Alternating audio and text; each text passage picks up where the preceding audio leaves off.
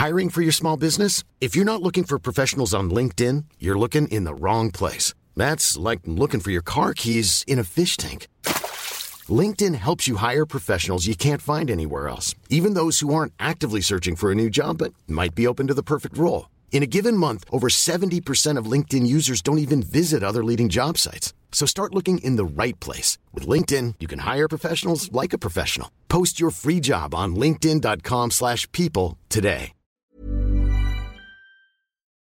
Noticias. El Heraldo de México.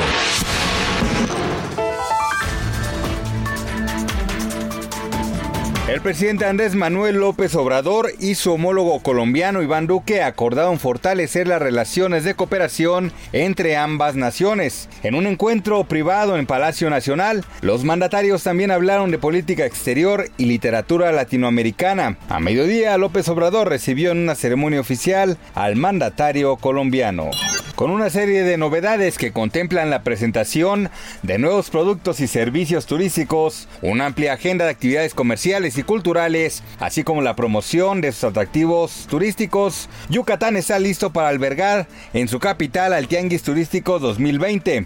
Durante una rueda de prensa donde se presentaron los últimos avances en la organización de este importante evento, el gobernador yucateco Mauricio Vila Dosal aseveró que Yucatán tiene todo, infraestructura, capacidad y experiencia para realizar el mejor tianguis turístico de la historia, por lo que se han preparado con un interesante programa para antes, durante y después de este encuentro.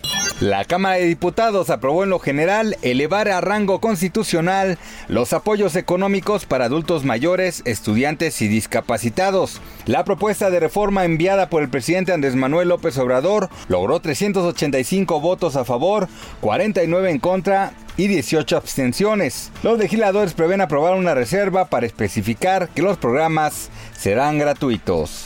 Con el fin de alcanzar un servicio de salud de calidad, los gobernadores de Guanajuato, Tamaulipas y Aguascalientes firmaron un convenio de no adhesión al Instituto de Salud para el Bienestar, con el que reiteran que no se entregarán sus sistemas de salud, pero sí colaborarán y se coordinarán con la federación. Al respecto, el gobernador de Aguascalientes, Martín Orozco Sandoval, informó que este acuerdo de coordinación es para fortalecer al INSABI como un solo sistema de salud en todo el país.